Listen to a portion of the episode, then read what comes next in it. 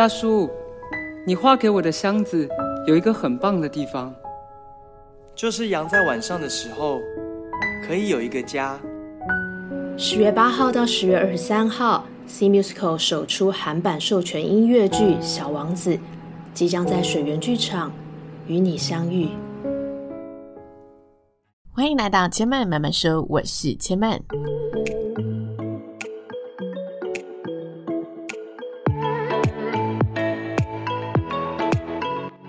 目前频道在 Apple Podcast、Spotify、KKBox 以及 Google Podcast 都听得到。喜欢的朋友，欢迎帮千曼订阅并留言评论，让更多人可以认识千曼慢慢说喽。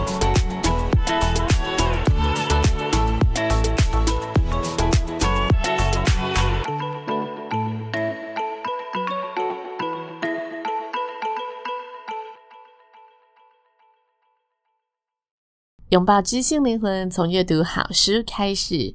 今天想要跟大家分享的书籍呢，是我想和你好好说话，赖佩霞的六堂非暴力沟通入门课。那赖佩霞是谁呢？六堂非暴力沟通又是在说什么呢？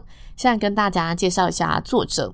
作者呢，如果大家是比较资深的听众，也许认识这一号公众人物。他本身呢是一位歌手、主持人，然后也是一个心灵作家。从十六岁开始，就算是呃开始半工半读踏入社会。那十八岁非常年轻就踏入了演艺圈。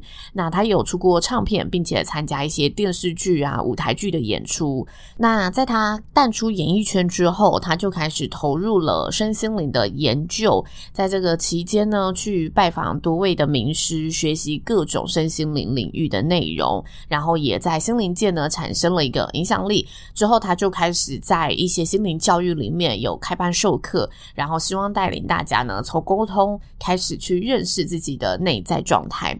那现在他在演艺圈比较广为人知，或者说近年来比较常被提到的是他的身份，也就是他是隋棠的婆婆，然后他的女儿呢也是一名歌手演员，叫做谢佩恩，大家也许有听过。谢佩恩，我认识他的时候是在二零零三还二零零八左右的一部片叫《玻璃是大人》，然后他近期比较可能大年轻人知道的作品是《爱情发生在三天后》。那以上呢是作者的一些经历介绍。那回到这本书，这本书跟大家谈的呢是六堂非暴力沟通。这六堂课呢，其实就是书中的六大架构。这六大架构分别是了解沟通的本质和力量。所以，他第一单元呢，跟大家。聊聊了，就是他心中认为的沟通是什么，然后沟通可以对大家产生的影响力又是什么？接着呢是观察、感受、需要、请求和同理心。那为什么他这里会强调非暴力沟通呢？因为作者发现呢，其实在日常生活当中，我们很常出现暴力的沟通法。以下几个例子，让大家听听看什么是暴力的沟通法。大家可以想想看，自己在生活中有没有曾经说过或听过下面的几句话。那例如，他说：“诶，我说多少遍了，你为什么总是听不懂？”或是“干嘛老是针对我啊？又来了，你是想气死我吗？我看你根本就是故意的，你从来都不关心我的感受，我觉得你根本就不爱我。”诸如此类的话，他认为这一些沟通的方式其实都是暴力的沟通方式。那这个暴力沟通的方式呢，里面通常都带着愤怒啊、委屈啊，或者彼此伤害的情绪在里面。那当我们面对到这类的沟通时，往往心里面都会产生很挫折或者非常无辜，进而激起对方的愤怒，然后展开了你来我往的一个语言攻击。在各种家人、情人和职场关系之间的冲突，往往都是从这一种暴力沟通开始所引发的。因此，这本书它就是想要跟大家探讨如何进行有效又友善的沟通。那其实呢，非暴力沟通它本身呢是一位已故的心理学家，叫做马歇尔·卢森堡博士所提出的理论。卢森堡博士认为，其实每一个人天生都是友善的、温暖的。大家不会呢没事就开口骂人啊，或者说出难听的话，把自己搞得惹人厌、没人爱。大家之所以呢长大会说出这一些伤人的话，使用暴力型的语言，往往都是因为后天学习而来的习惯。这后天可能就像是从小我们听惯了类似的语言，所以长大之后就不知不觉的跟着如此的表达，如此的说，一切就是如此顺理成章的发展。那我们可能完完全全没有发现到，其实表达它本身是有杀伤力的，会伤害自己和身旁的人，甚至呢，像刚刚提到的，进而引发了冲突和战争。那每当我们呢引发了冲突和战争的时候，我们通常都会觉得，嗯，矛头指向对方，认为呢挑起这个争端的人是对方，不是我们自己。但往往事实上是，即使争端是真的由对方而起。但也跟我们回应的方式有关，毕竟一个巴掌拍不响嘛。所以非暴力沟通它本身呢，是以四个大步骤贯穿这一门理论。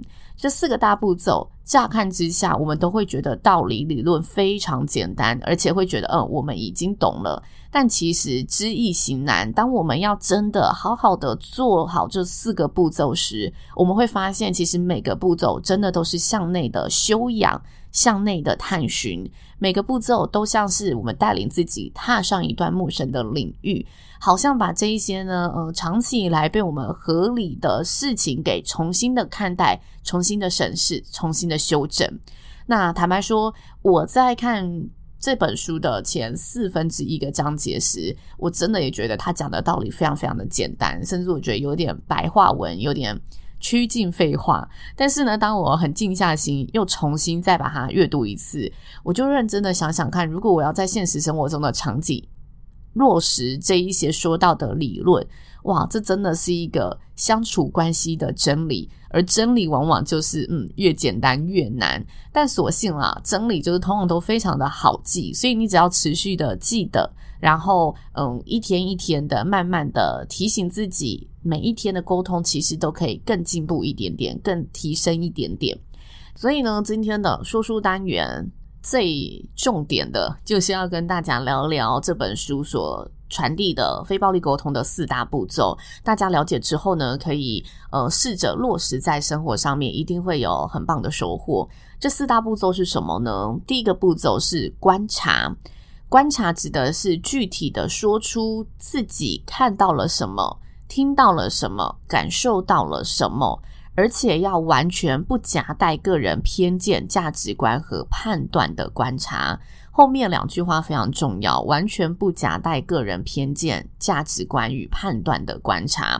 好，那这个是什么意思呢？我这里举例给大家听，大家这举例呢可以前后比对一下。就可以了解他说的不夹带个人偏见的意思。我这里呢，从书中呢挑出三个例子，让大家呢可以去感受、揣摩一下下，什么是带有评论的观察，什么是不带评论的观察。那我会先说出带有评论的，再说出不带评论的。大家呢可以同时前后对照一下，体会一下他的意思。首先，带有评论的观察，你早上对我不理不睬的，那不带评论该怎么说呢？应该是你早上出门没有跟我说再见。第二个例子，他是个大好人，他每个月都固定捐钱给慈善团体。第三个例子，你就是不关心我的感受。早上在跟你分享上班的事情时，你在划手机，没有回应我。大家这三个例子听下来，我想应该可以了解他说的带有评论的观察跟不带评论的观察。带有评论就是我们已经夹带了个人色彩在里面了，所以当我说你早上对我不理不睬的时候，对方可能会觉得为什么我不知道啊？然后他会竖起防卫心，就开始想要反驳你嘛。我又没有对你不理不睬，我没有这个意思。但事实上，你观察到的是，哦，你早上出门没有好好的跟我说声再见，所以我觉得嗯，感受不太好。那这时候你应该要具体的说出你观察到的是什么，把这个具体的事件给好好的整理起来，然后具体的记录起来，具体的表达出来。这是第一个步骤，让大家知道，让对方知道，让你要沟通的人知道你观察到的事实是什么，而且是大家的事实，不是你眼中的事实而已。这是第一个步骤。那在第二个步骤呢，是感受。这里的感受呢，指的是你只能聚焦在当下真正的感受，跟我们记忆当中过去经历的一切感受都没有关系。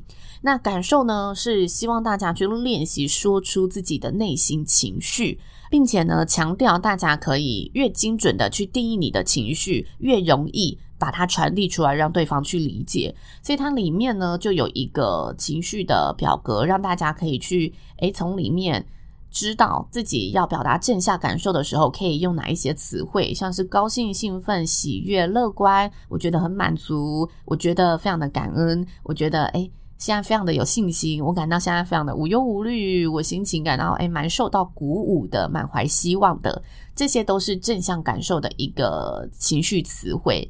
那当然，他书里呢也有列下了一些负面感受，就是希望大家呢可以在呃心情不好的时候，不会只说我心情不好，大家完全不知道那你是怎样的不好。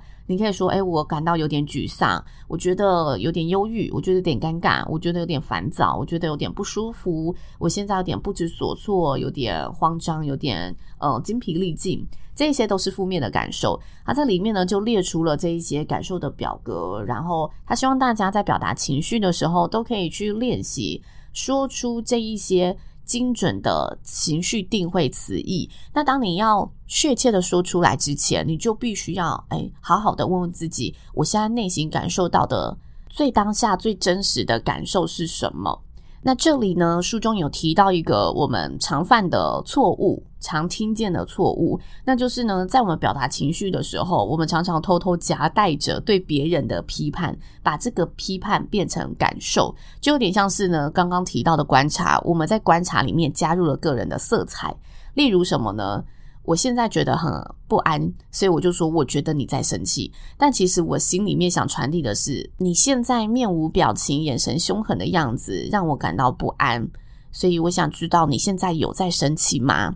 这才是我们想要真实传递的意思。但常常呢，我们因为保护自己，或者因为害怕，因为想要先让自己看起来比较强壮，我们就会直接把这一些批评、把这一些呢批判夹杂在我们的感受里面。那又或者是我觉得你很烦，这也是呢，我们常常把批判变成感受。但烦的人是谁？烦的是你自己，不是对方烦，是你觉得自己很烦，因为你看到他怎么样的一个行为，你觉得很烦。又或者是我们常听到，诶，我觉得他没有尊重我，我觉得你不爱我，我觉得有种每次都被你拒绝的感觉，我觉得你很讨人厌。诸如此类的这一些例子呢，其实在书里面，他认为这都不是感受，这是你对别人的评断。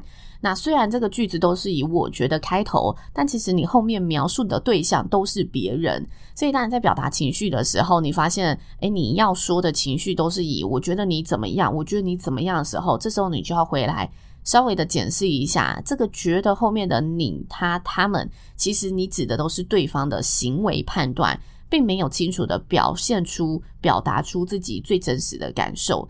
那我们每个人都不可能替他人的感觉下定论，因为我们不是他本人，我们只能替自己的感觉、替自己的情绪负全责。所以，当我们在使用这一些语句的时候，就很容易是。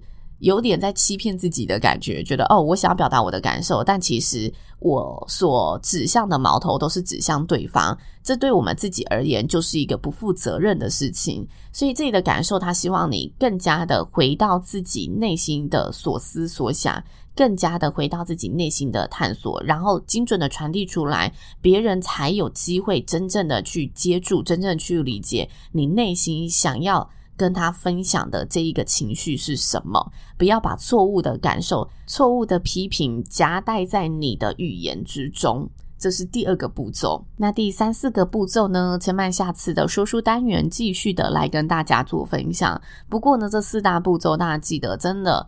乍听之下非常简单，需要的是大家去探究细节里面的落差。因此，我带了比较多的举例在里面，像是刚刚观察的举例跟感受的举例。希望呢，大家可以借由这一些真实的举例，然后去好好的审视一下自己，好好的问问自己：诶，我到底有没有做到？具体的说出自己的观察，然后精准的说出当下真正的感受，不带任何价值观，不带任何批判的去跟大家有智慧的沟通。展开友善的沟通。那书中呢有一个段落，我认为呢一定要跟大家来做分享的，就是呢，作者说他常常在工作坊里面跟大家探讨这一些沟通方式时，都会听到呢来参加工作坊的人说：“我平常生活就已经够累了，为什么跟我亲近的人讲话，跟我爱的人讲话，我还要担心这么多，还要思考这四大步骤才可以表达出我想讲的话，真的好麻烦烦哦。”那作者的回复是：每一段关系的经营本来就是需要维护，本来就不是简单的。如果你可以透过多说一两句话，不嫌弃这多说一两句话、多想一两件事的麻烦，它可以替你省下日后关心经营、关系修复的更大的麻烦。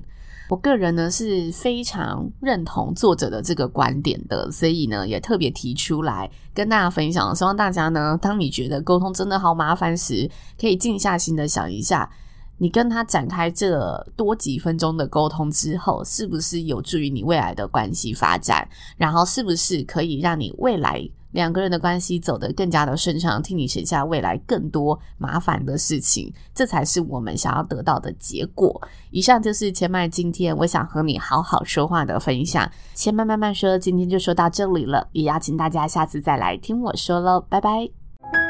大叔，你画给我的箱子有一个很棒的地方，就是羊在晚上的时候可以有一个家。十月八号到十月二十三号。C Musical 首出韩版授权音乐剧《小王子》，即将在水源剧场与你相遇。